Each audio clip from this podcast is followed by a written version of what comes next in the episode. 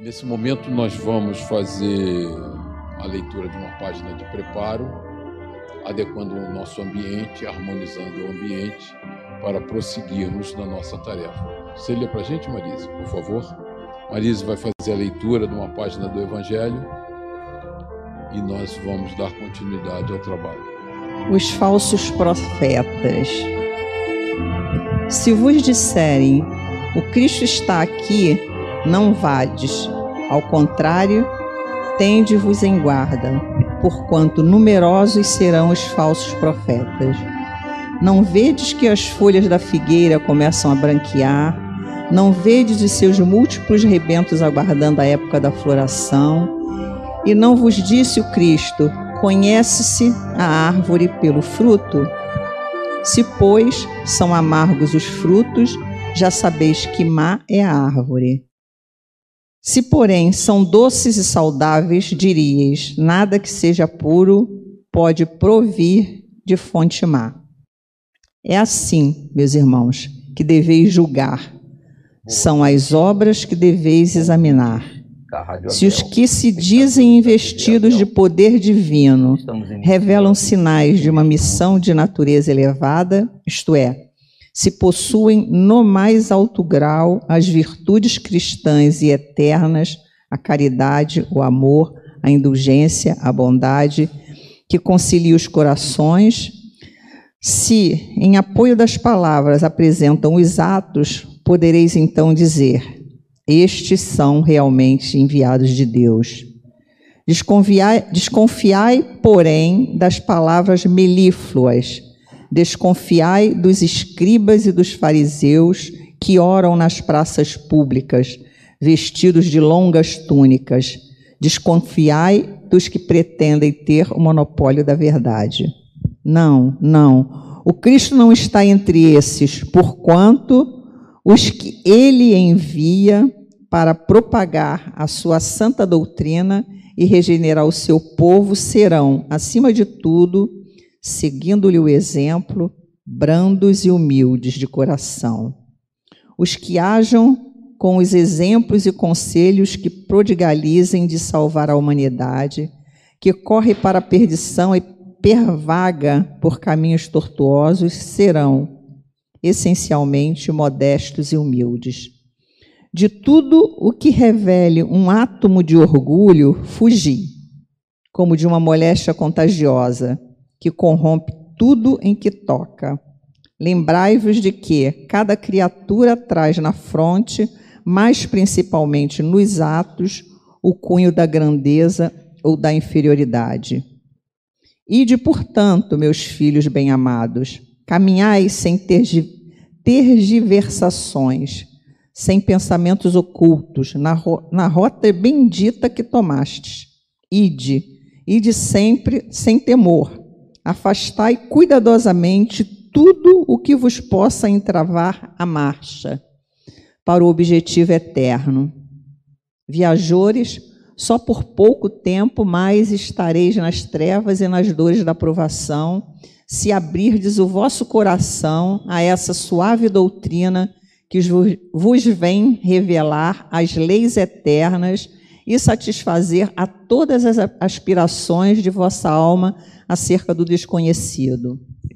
Já podeis dar corpo a esses silfos ligeiros que vedes passar nos vossos sonhos e que, efêmeros, apenas vos encantavam o espírito, sem coisa alguma dizerem ao vosso coração. Agora, meus amados, a morte desapareceu, dando lugar ao anjo radioso que conheceis, o anjo do novo encontro e da reunião. Agora, vós que bem desempenhado haveis a tarefa que o Criador confia às suas criaturas, nada mais tendes de temer da sua justiça, pois ele, pois ele é Pai e perdoa sempre aos filhos transviados que clamam por misericórdia. Continuai, portanto, avançai incessantemente seja a vossa divisa a do progresso, do progresso contínuo em todas as coisas, até que finalmente chegueis ao término feliz da jornada, onde vos esperam todos os que vos precederam. Luiz Bordeaux, 1865. Bom estudo para nós. Né? E, em sequência, o nosso irmão Cir Mesquita é, fará a, o estudo da sua, é, que lhe cabe nessa noite.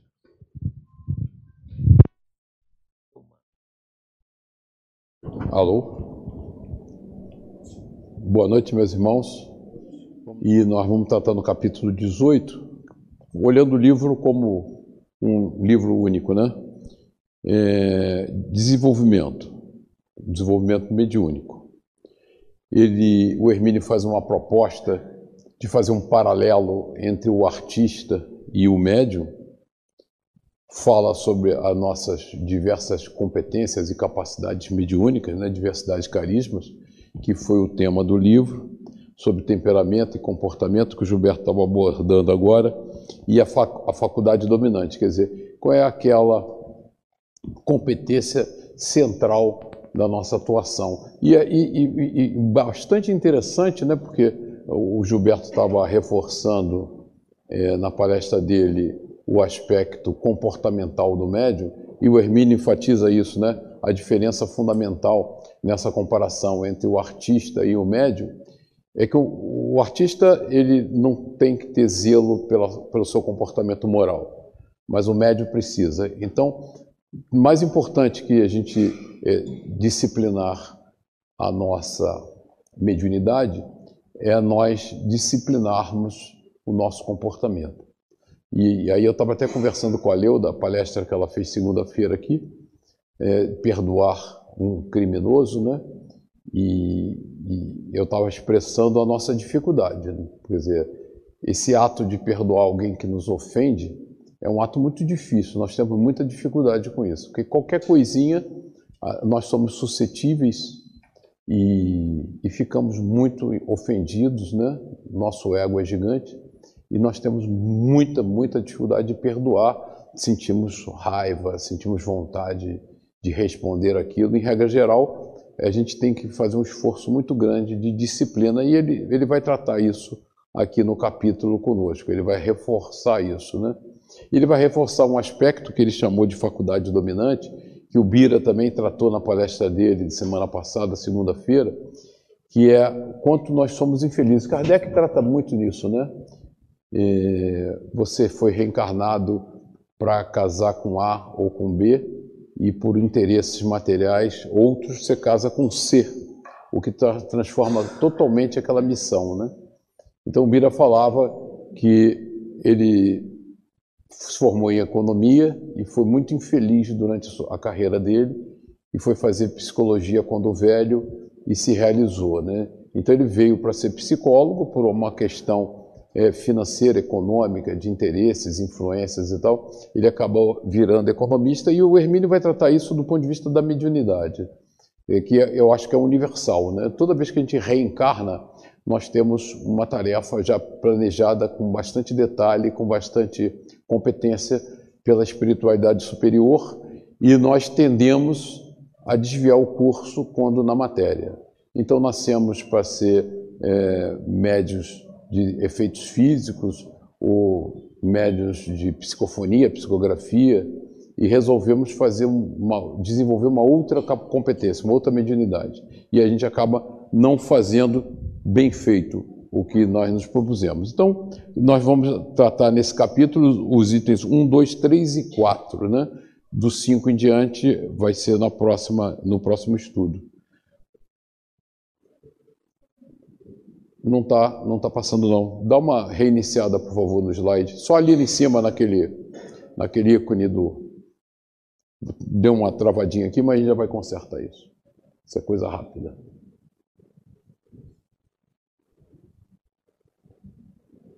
Aquele ícone lá em cima, Edmundo. Foi? Não, ó. Está travado ainda. Mauro, dá uma, aquele ícone de, de apresentação que tem em cima do PowerPoint, por favor. É rápido. Ou então, a, a, Fecha e abre de novo. Opa, beleza, tá ótimo, obrigado. Então vamos lá. O médium artista, né? É a primeira proposta do Hermínio fazer esse paralelo entre o médium e o artista, porque o, o artista tem um pouco desse intermediário, né? É, tem o autor ou tem a inspiração e ele tem que traduzir aquilo numa obra para terceiros, né? Exatamente o que o médium acaba fazendo. Tem o espírito comunicante e tem o, a, o destinatário da comunicação e ele faz esse papel de intermediário. O Hermínio tem reforçado enfaticamente esse papel do médium como intermediário. Ocorre-me com frequência comparar o médium a um artista, a começar, como é óbvio, pela sensibilidade mais aguda que a ambos caracteriza. Não apenas o médium tem algo do artista, mas o artista tem muito do médium, pela sua faculdade de captar inspirações sutilíssimas, quer dizer, está captando inspirações em verdadeiros transes, para desenvolvê-las posteriormente no trabalho sofrido da elaboração, elaborar a obra artística, né? E até nisto podemos observar as simetrias, pois é no trabalho da interpretação e da tradução da mensagem mediúnica ou artística que se revela o bom médium ou o bom artista. Ou seja, no processo da comunicação. Então ele enfatiza esse processo nosso de comunicação. Por isso, tantos artistas sofrem ao contemplar a, po a pobreza dos resultados obtidos na obra realizada, em confronto com a beleza imaterial do original, tal como concebido na mente. O mesmo se poderá dizer do médium. Não é fácil materializar em toda a sua pureza, pureza original, numa mensagem psicofônica ou psicográfica, o pensamento do espírito manifestante de elevada condição evolutiva. E, e aí ele vai enfatizar isso muito, ele vai dar um exemplo importante que Emmanuel, são as reflexões que eu chamei de reflexões de Emmanuel, né? que há dois mil anos Emmanuel nos oferece uma ideia dessa dificuldade quando se viu ante a contingência de reproduzir em toscas palavras do vocabulário humano uma exortação do Cristo a um grupo de espíritos que acabavam de se libertar da carne. Após sofrimentos inauditos nos primeiros momentos do cristianismo nascente, escreve ele através de Chico, né, por Chico, em há dois mil anos. De modo algum se poderia traduzir fielmente na Terra a beleza nova da Sua palavra eterna, substância de todo o amor, de toda a verdade e de toda a vida. Mas constitui para nós um dever neste esforço lembrar a Sua ilimitada sabedoria, ousando reproduzir imperfeitamente e de leve a essência de sua lição divina naquele momento inesquecível. Então, Emmanuel está enfatizando que ele tinha que colocar em linguagem nossa, que nós entendêssemos, né, a mensagem de Jesus, o que é um desafio brutal. Né? O experimentado espírito, Emmanuel, fez o possível para reproduzir o pensamento do Cristo, mas está bem consciente de que a sua tradução é precária em face da grandeza do original. É como o artista que, ao contemplar um quadro vivo de indescritível beleza e harmonia, só disponha de um pincel, uma tela e poucas tintas, com o que não conseguirá reproduzir o que vê, ou um compositor que, percebendo em exaltado estado de sensibilidade toda uma sinfonia ou uma sonata, só disponha para reproduzi-la de sete notas e alguns recursos convencionais e simbólicos. Então ele está forçando esse paralelo né, entre o artista e o médium, com os quais tem de trabalhar intensamente para fazê-los expressarem um pouco do muito que ele percebeu nos planos rarefeitos do pensamento. Então, toda vez que nós nos defrontamos com a missão de traduzir a mensagem de um espírito superior, né, de escola, é, falta para nós competência, vocabulário, cabedal para ser fiel naquela mensagem. E aí ele vai falar da vocação nossa, da nossa vocação mediúnica. Também como o médium, o artista começa com manifestações esparsas de seu talento de seu gosto por esta ou aquela atividade. E como muitos médios, ele deixa às vezes de atender o chamamento ou vocação, abandonando sem cultivo faculdades que provavelmente tenha sido programada para exercer na Terra. E aí que eu me lembrei muito da palestra do Bira, né? Da, nós viemos, reencarnamos, e não só no campo mediúnico, mas nos diversos campos da nossa vida, com propostas de trabalho bem definidas e que nós acabamos atalhando e seguindo outros caminhos, o que vai resultar sempre em mais esforço, mais sacrifício, mais dor. É também como os médios. Se deseja realizar sua tarefa e quer fazê-la bem, precisa submeter-se ao aprendizado das técnicas correspondentes à disciplina, ao treinamento, à busca de informações, ao estudo teórico e prático de tudo quanto possa oferecer algum interesse para aquilo que deseja fazer. Mais uma simetria pode ser citada entre o artista e o médium. Tanto no artista como no médium, a estrutura é a mesma, ou seja, a sensibilidade, mas as manifestações vêm ser apenas acompanhadas, nunca forçadas, neste ou naquele sentido. Como a água que desce das nascentes montanhosa, ela é que decide, lei básica da gravidade, que rumo seguir na direção do mar. Né? Todo curso de água, quando desce uma encosta, ele segue a lei da gravidade e vai no caminho de menor esforço naturalmente. Né? É um processo sem escolha, ele já está pré-definido. Vocação e dedicação. Não adianta o médium forçar o desenvolvimento da psicografia se a sua condição está voltada para a doação magnética de energias através do passe. Ou ficar anos a fio experimentando com a mediunidade dita de incorporação psicofonia, se está programado para a psicovidência, ou fenômenos de efeitos físicos. Então ele, faz um alerta importante para nós que nós temos um canal, né? esse, esse, canal de comunicação de intermediário entre o invisível e o visível, né? esse papel da, da mediação, nós temos uma vocação natural. E nós temos que estudar e dar vazão àquela de não adianta querer inventar, porque vai dar problema. É, da mesma forma, o artista deve deixar que seus talentos encontrem os seus próprios meios de expressão material para que forçar o talento musical, por exemplo, se o desenho ou a pintura estão praticamente explodindo nele ou nela, artista, né? Estava já escrito este capítulo quando encontrei no livro de Colin Wilson, Mistérios, conceitos semelhantes colhido em Brunner. E artistas se assemelham no nível mental e na acessibilidade como podem e devem, segundo ele, ser treinados para desenvolver adequadamente as suas faculdades. Outra observação pessoal posso oferecer a propósito das conexões das faculdades artísticas e mediúnicas. No que me foi possível apurar, verifiquei que alguns excelentes médios, de meu conhecimento, foram em passadas existências não menos excelentes artistas, músicos, poetas, escultores e pintores. Então, ele faz um paralelo, ele tem um dado concreto da relação pessoal dele, né? É, que o médium hoje foi um artista. Então ele está reforçando esse paralelo comportamental, dessa sensibilidade entre o médium e o artista. Acho que agora todo mundo, a partir de agora, vai ficar pensando que artista eu fui no passado, né?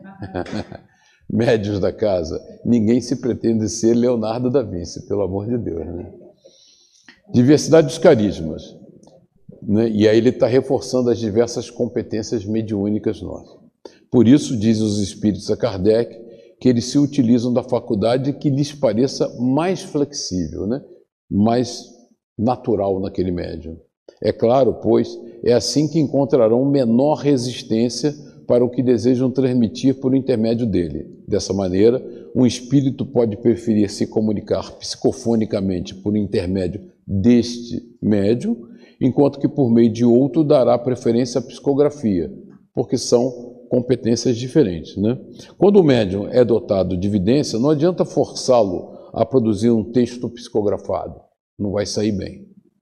Isso quer dizer que, embora uma só faculdade na sua essência, a mediunidade, é especialização na sua expressão. Quer dizer, a, a mediunidade como todo é essa nossa capacidade de intermediar, mas temos competências, né, e a diversidade de carismas nos mostra isso, distintas. Tal como os sentidos físicos normais são controlados por um núcleo central né, no computador cerebral, não se pode transmitir por via auditiva uma mensagem destinada à visão e vice-versa. São sistemas especializados apesar de todos estarem conectados ao cérebro. Né? Os entendidos têm razão, pois quando chamam os sentidos de analisadores, dado que essa é precisamente a tarefa que lhes incube, ou seja, proceder à análise sensorial de um estímulo exterior para que o cérebro possa conhecê-lo e tomar as medidas que julgar adequadas. Né? Nesse nosso caso é mais fácil ainda, porque os nossos sensores, né, por exemplo, o ouvido, ele jamais será capaz de transmitir uma informação de caráter é, visual, né, de tal a especialização dos nossos órgãos. Então, mas nós não, nós temos essa flexibilidade. Né? E aí eu me lembrei, na continuidade, uma coisa que a gente fala muito na vida profissional, a síndrome do pato. Né? O que é a síndrome do pato? O pato nada, o pato voa e o pato anda, mas ele faz tudo mal. Né? O pato nada mal, o pato voa mal e o pato anda mal. Né? Já viram um pato andando, é um desastre total. Né? É bonitinho, mas é incompetente. Então, é a situação, quer dizer, ele faz tudo e faz tudo mais ou menos. Essa é uma recomendação importante né, da síndrome do pato, que ele faz a nós médiums. Né? A tendência do médium iniciante, e até mesmo de muitos mais experimentados, é ambicionar o exercício de várias faculdades simultaneamente. Fulano, dizem, é um médium formidável, completo, maravilhoso. Vê, fala, escreve, materializa, desdobra-se, tem todas as faculdades. É até possível que tenha mesmo, mas o exercício simultâneo de inúmeras faculdades é uma desvantagem para o médium. Não um traço a ser estimulado, quer dizer, é, é, é, esse comportamento não é um traço a ser estimulado no desenvolvimento mediúnico, né? tem que buscar a melhor competência daquele médium. É melhor que ele se aplique a uma ou duas das diversas modalidades que tentar ser eclético. Dedicando-se a uma ou duas, ele poderá alcançar um desempenho adequado, seguro, competente, das faculdades que melhor se apresentam nele, ao passo que, tentando apoderar-se de todas, criará problemas complexos para si mesmo, para os espíritos comunicantes e para os companheiros encarnados. Dificilmente ele poderá ser tão eficiente em todas as faculdades que experimentar quanto em apenas uma ou duas. Isso é um alerta importante para nós que estamos fazendo desenvolvimento mediúnico, né? porque há aquele deslumbramento, principalmente a coisa, e ele vai citar Chico aqui, do efeito físico. Né, que a gente, o efeito físico, desde as mesas girantes, encantam os incrédulos, né? porque eles veem algo tangível, é diferente da fé que nos move num processo, por exemplo, de psicovidência ou psicografia, é muito diferente. Então nós temos que descobrir no médium, e é um trabalho importante no desenvolvimento, aliado aquele aspecto moral, né? porque ele vai, Hermínio vai enfatizar em seguida que mais do que essa competência da relação é a nosso, nosso trabalho do nosso desenvolvimento moral, né? porque isso que vai viabilizar uma boa mediunidade. Ecovisual. Sabemos todos, por exemplo, que o nosso Chico Xavier poderia ter se dedicado aos exercícios de outras faculdades mediúnicas ou anímicas como nos trabalhos de efeitos físicos, em demonstrações mais ou menos espetaculares de fenômenos insólitos. Mas, porém, seria feito em prejuízo evidente do seu trabalho no campo da psicografia, que era a competência central do Chico, em que ele deixou um legado para nós incomensurável, né? E da psicofonia, mesmo porque o médio tem de estar atento às suas limitações orgânicas. E aí ele até alerta, né? porque não só das competências, como da própria limitação do corpo físico. Por exemplo, um trabalho de efeitos físicos exige muito mais do seu corpo do que um trabalho, por exemplo, de psicografia. A mediunidade de efeitos físicos é das mais desgastantes e o que estaria provocando o nosso querido Chico. Provando. O que, que estaria provando nosso, que os espíritos se materializam ou que podem produzir efeitos sensacionais de palco para maravilhar plateias ocasionais? Conta Ranieri que uma única vez, ao que se saiba, Emmanuel usou a expressão não quero. Foi quando Chico estava sendo levado a desviar sua atenção para certos trabalhos de efeitos físicos que certamente ele tem condições de realizar, mas que não convinha ao seu plano de trabalho. E vocês vão lembrar as irmãs Fox, né? depois de todo o fenômeno das batidas, elas saíram em turnê em teatros, né? enchiam o teatro e eram submetidas a uma pressão e a um desgaste emocional brutal.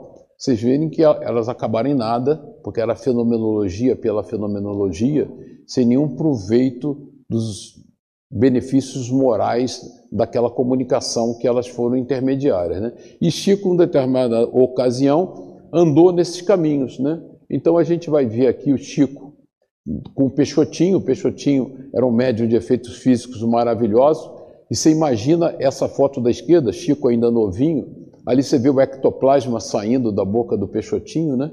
nítido e o espírito materializado atrás do Peixotinho, e depois numa foto ao lado, o Chico também, é, com apoio e suporte do Peixotinho, fazendo uma materialização com uma senhora que eu não sei quem é. Então o Chico andou por esses caminhos até que Emmanuel puxou a orelha dele e talvez nós tivéssemos perdido nessa aventura um médium maravilhoso, né, que deixou para nós do, da doutrina. Imagine se Chico desperdiça essa oportunidade. Que prejuízo não teríamos nós ao não ter a obra de Chico? Mas ele se aventurou novinho ainda pelos caminhos dos efeitos físicos, né? das coisas espetaculares. Você imagina você estar tá numa plateia aqui e, e tirar uma foto ali com o espírito materializado, Peixotinho liberando ectoplasma. Ectoplasma é visível, né? Então é uma coisa que provoca muita emoção, muita comoção. E Emmanuel foi taxativo. Não, porque você tem uma missão. A faculdade espontânea. Vou esperar a palestra da, da fala. Ou fala para todos ou não fala para ninguém. Então pega o microfone para ela, por favor. Aqui, ó, Dionísio, por favor. Obrigado.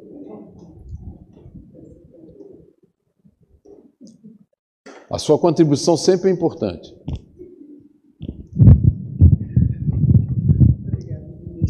É, eu estava aqui comentando com a Luciana que nesse caso aí é, da presença do Peixotinho, né, é, com essa essa exposição de, de, de fluido ectoplásmico e com aquela entidade ao lado dele, isso só é possível quando o médium tem potencialidade nessa doação fluídica, Perfeito. que ele mantém essa essa essa essa essa como é que eu vou dizer?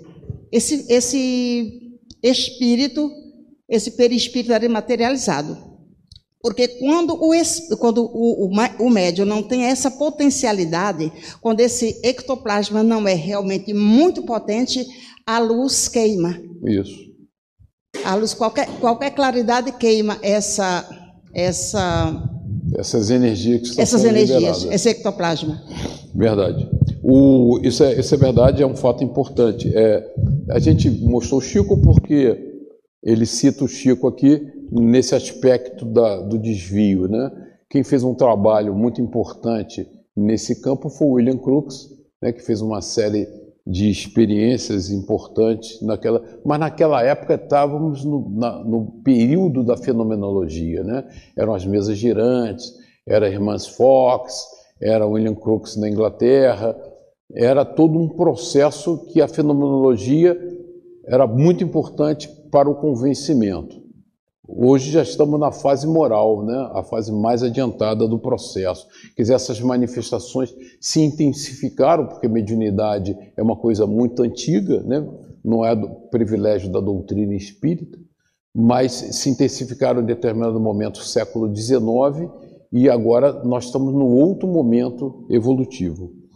Faculdade espontânea. Assim como a um artista em potencial não se recomenda que procure ser tudo ao mesmo tempo, músico, pintor, escultor, poeta, desenhista, ator de teatro, mas que desenvolva os talentos para os quais se acha mais inclinado.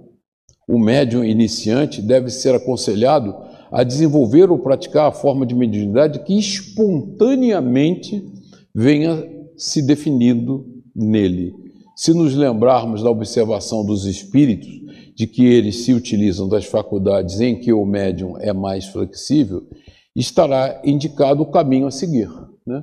E, e, e é, é quase intuitivo. Ou seja, os próprios espíritos definirão pelo exercício as faculdades mais apropriadas para aquele médium. O desenvolvimento é, portanto, uma forma de treinamento, de familiarização com as técnicas envolvidas no processamento da mediunidade. Toda a atividade humana regular, artística, profissional, doméstica, pública, tem uma técnica. Tem sempre a maneira correta e mais eficiente de ser exercida. E todas elas se aperfeiçoam com a prática, com o estudo e a atenção àquilo que fazemos. E é verdade, a vida é assim, né? Na hora que a gente começa a dominar um determinado campo do conhecimento que nos é familiar e que nós temos competência, tudo vai, vai se desenvolvendo de forma rápida e natural. Claro que tudo na vida tem exceções, então peguei aqui um exemplo, né? Leonardo da Vinci, através da reencarnação e da em reencarnação, espíritos de outros mundos e outras galáxias podem vir à Terra, normalmente com o objetivo de acelerar o nosso progresso. Possivelmente, um dos mais expressivos exemplos tenha sido Leonardo da Vinci, nascido na Itália em 1452. Só uma curiosidade, né? Da Vinci não é o sobrenome dele, é porque ele é o Leonardo, nascido na cidade chamada Vinci. Então, por isso que ele é da Vinci, né? Era uma criatura muito adiante do seu tempo e da sua época, sem ter recebido instrução formal, ele não foi à escola, dominava amplas áreas do seu conhecimento: anatomia, engenharia, matemática, música, história natural, arquitetura, escultura, pintura, se revelando um talentoso inventor. Então a gente tem que ter esse cuidado. Lógico que nós não somos luminares, por isso que eu brinquei, né? Que nenhum médium pense que foi Leonardo da Vinci na outra encarnação, porque vão anos-luz de distância, muita evolução moral e intelectual. Da Vinci criou diversos. É, ele era um anatomista importante, né? E ele fez estudos importantes da anatomia humana e, e desenvolveu um conhecimento importante na área médica. Então ele era realmente, e a gente conhece, né? A Mona Lisa talvez seja obra artística, mas ele fez coisas de todo tipo, de toda natureza. Temperamento. E aí ele vai falar sobre educação. Agora, no item 3, ele vai enfocar em educação. Há, contudo, uma diferença fundamental entre o médium e o artista. Enquanto no artista é apenas desejável que ele seja uma pessoa equilibrada, serena, sensata, no médium isto é fundamental. Quer dizer, nós, nós já estudamos isso em capítulos anteriores. Um espírito violento num médium pacífico, disciplinado, ele não encontra eco na, na sua violência. Né? Então, o que permite que o, o, espírito violento se manifeste de forma inadequada é o próprio, a própria natureza do médium. Muitos artistas têm tido um temperamento insuportável, variedades incontroladas, moral duvidosa ou arrogância, arrogâncias lamentáveis, e nem por isso deixam de produzir obras geniais. Ao médium, por melhor que seja seu desempenho como médium, seu trabalho será logo posto em xeque e estará sujeito a complicações desagradáveis. E aí entra a lei de sintonia, né? Se nós não exercemos um padrão é, moral adequado, quem vai se comunicar conosco são espíritos daquele mesmo matiz, então que nos vai levar a ter muita dor de cabeça. Isto porque ele não trabalha com objetos artísticos materializados que, de certa forma, independem do seu temperamento e de suas condições éticas. Ou tem como objetivo de seu trabalho seres humanos, de um lado, e de outros, espíritos e homens. Sua matéria-prima é a emoção viva, o pensamento atuante, a ação e reação espírito-matéria. Ele trabalha como tecido vivo com o coração palpitante dos seres que o cercam. Então, uma relação muito importante social, né?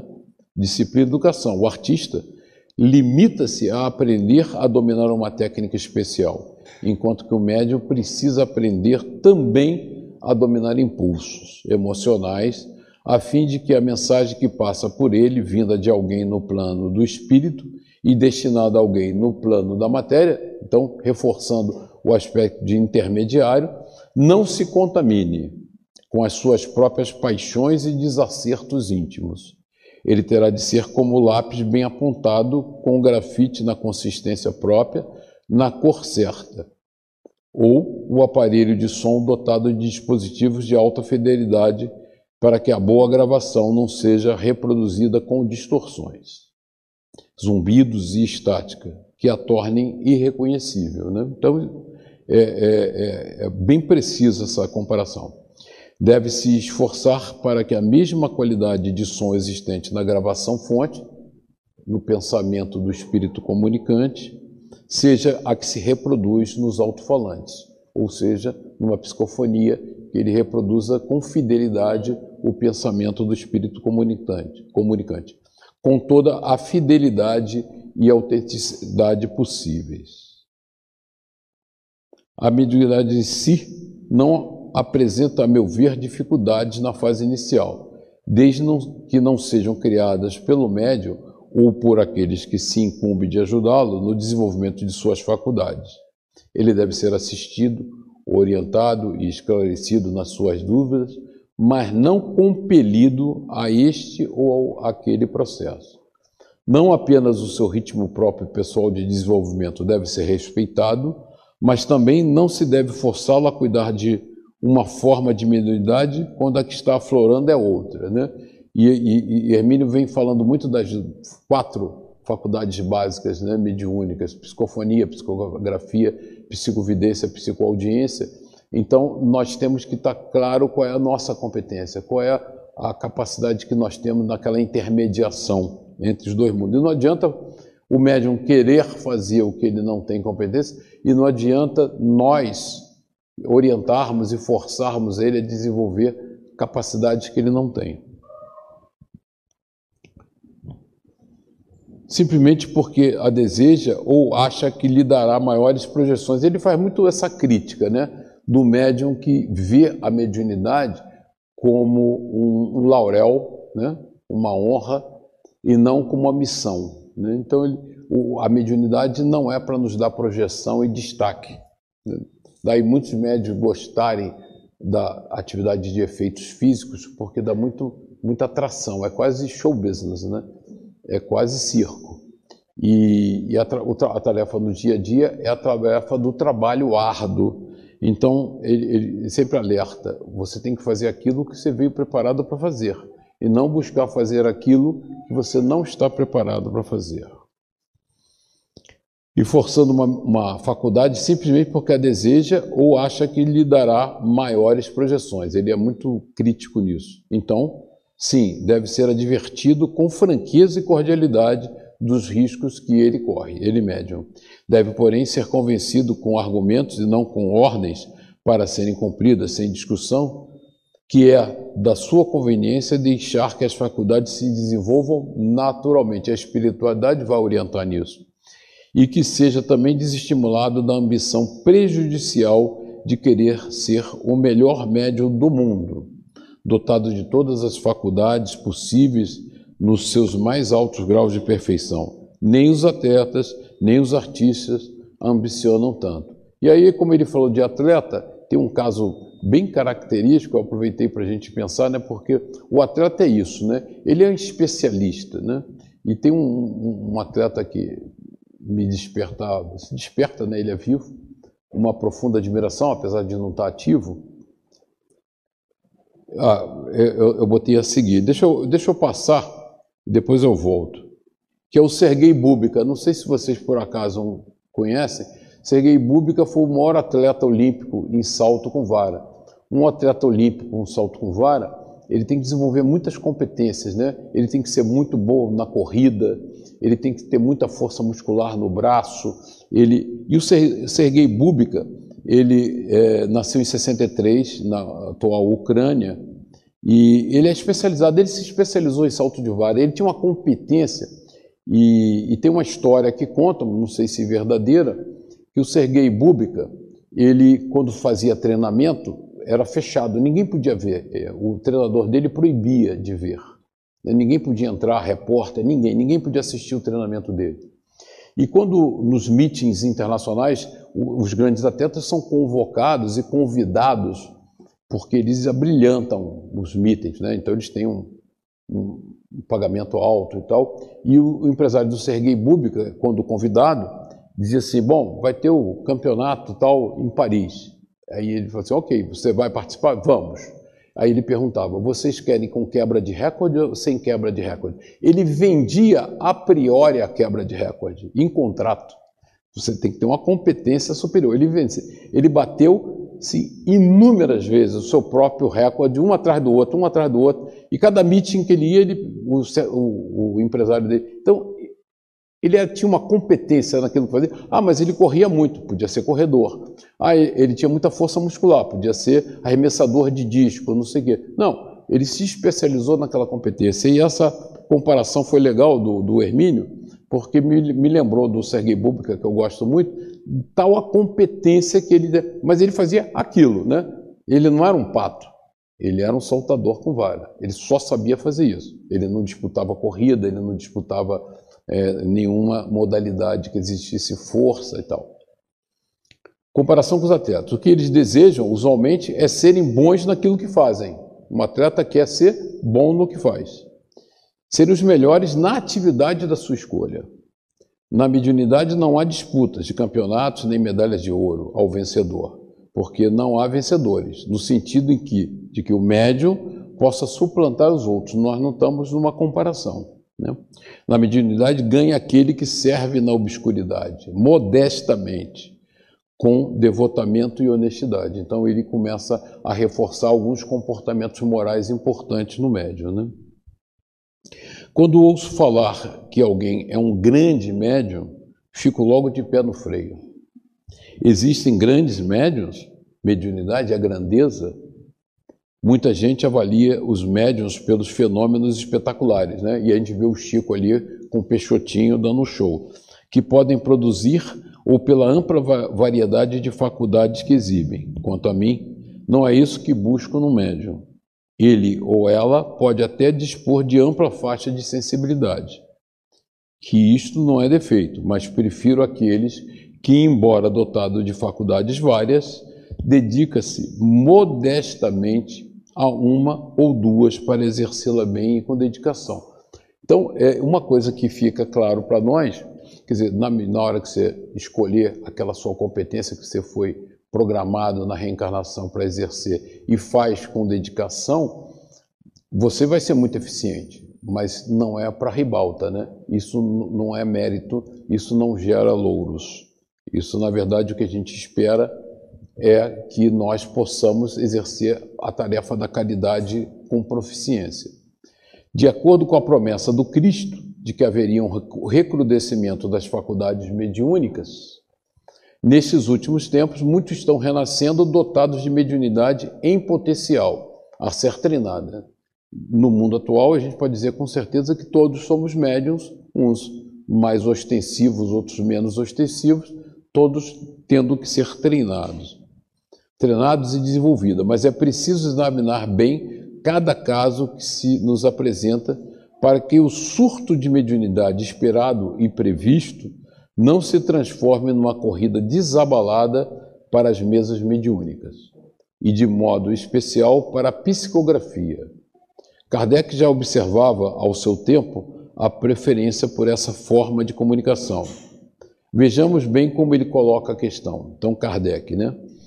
De todos os meios de comunicação, a escrita manual é o mais simples, mais cômodo e, sobretudo, mais completo.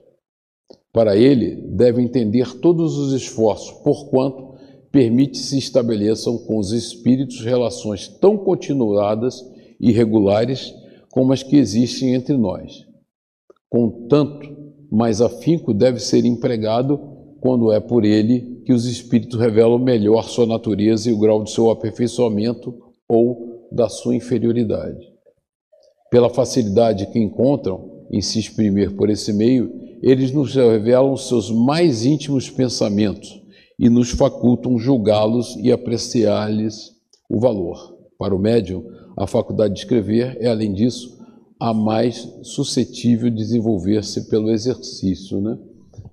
É, e aí acaba havendo, né, estava até comentando no outro dia, a Hermance Dufour, que foi uma importante colaboradora de Kardec, antes de conhecer Kardec, antes de 1857, ela escreveu dois importantes livros, aí me lembrei disso porque a, Marise leu uma página de Luís, né, São Luís, e ela escreveu a vida de São Luís por São Luís num livro psicografado por ela antes mesmo de conhecer Kardec. Aliás, quando a irmã Dufour começou a trabalhar com Kardec, ela tinha psicografado dois livros, um de Joana d'Arc e o outro de Luís. Psicografia. Depreende-se, por conseguinte, que a psicografia é de fato uma faculdade desejável, mas não a única. E aí ele vai fazer um alerta para nós importantíssimo. Parafraseando Paulo de Tarso, poderíamos dizer que se todos fossem psicógrafos, o que seria da psicofonia, da vidência, da audição, da cura, do passe, do desdobramento e de tantas outras na né?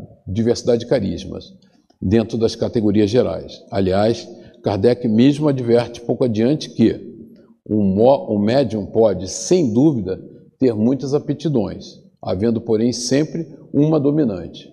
Ao cultivo dessa é que, se for útil, deve aplicar-se. Em erro grave incorre quem queira forçar de todo modo o desenvolvimento de uma faculdade que não possua. Deve a pessoa cultivar todas aquelas sem que reconheça possuir os germes? Procurar ter as outras é, acima de tudo, tempo e, em segundo lugar, perder talvez enfraquecer, com certeza, as de que seja dotado. Porque na hora que a gente perde tempo, a gente está queimando as nossas energias num esforço desnecessário. Né?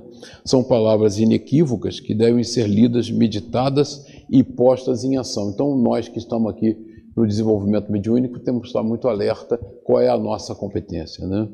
Porque partem de quem teve a oportunidade de observar e aprender com quem tinha condições de ensinar limitar a sua especialidade. Vejamos, por exemplo, o que acrescenta Sócrates, aí Sócrates espírito comunicante, né? a comentário de Kardec. Quando existe o princípio, o germe de uma faculdade, esta se manifesta sempre por sinais inequívocos.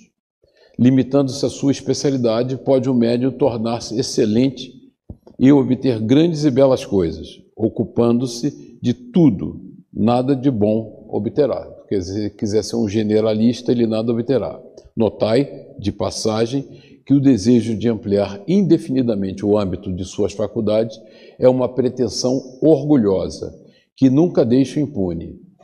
Os bons abandonam presu o presunçoso, que se torna um joguete dos mentirosos, inclusive joguete da espiritualidade. Né? Infelizmente, não é raro verem-se médios que, não contentes com os dons que receberam, aspiram por amor próprio ou ambição a possuir faculdades excepcionais capazes de os tornarem notados. Essa pretensão lhes tira a qualidade mais preciosa, a de médios seguros. Não precisamos procurar muito para confirmar tais observações. Ao escrevermos este livro, em 1984, o mercado literário está sendo inundado de livros psicografados em prosa e verso.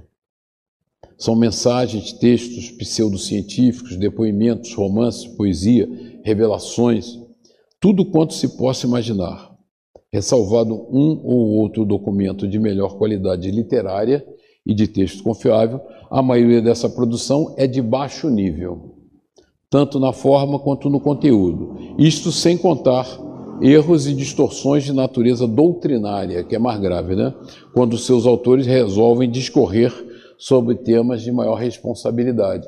E, e, vocês procurando, né, a gente procurando em literatura espírita, em algumas livrarias de qualidade mais duvidosa, já havia obras de é, psicografia de Jesus por ele mesmo. Né? Então, É, e é duro, né? Você vê isso é de matar, mas tem. Então, realmente, há uma enxurrada de literatura e você vê alguns romances espíritas, dito espíritas, psicografados, bastante sofríveis do ponto de vista doutrinário, né? E quando nós tivemos na pandemia, vou acabar aqui porque não vai dar para terminar tudo, então vou só fazer um encerramento.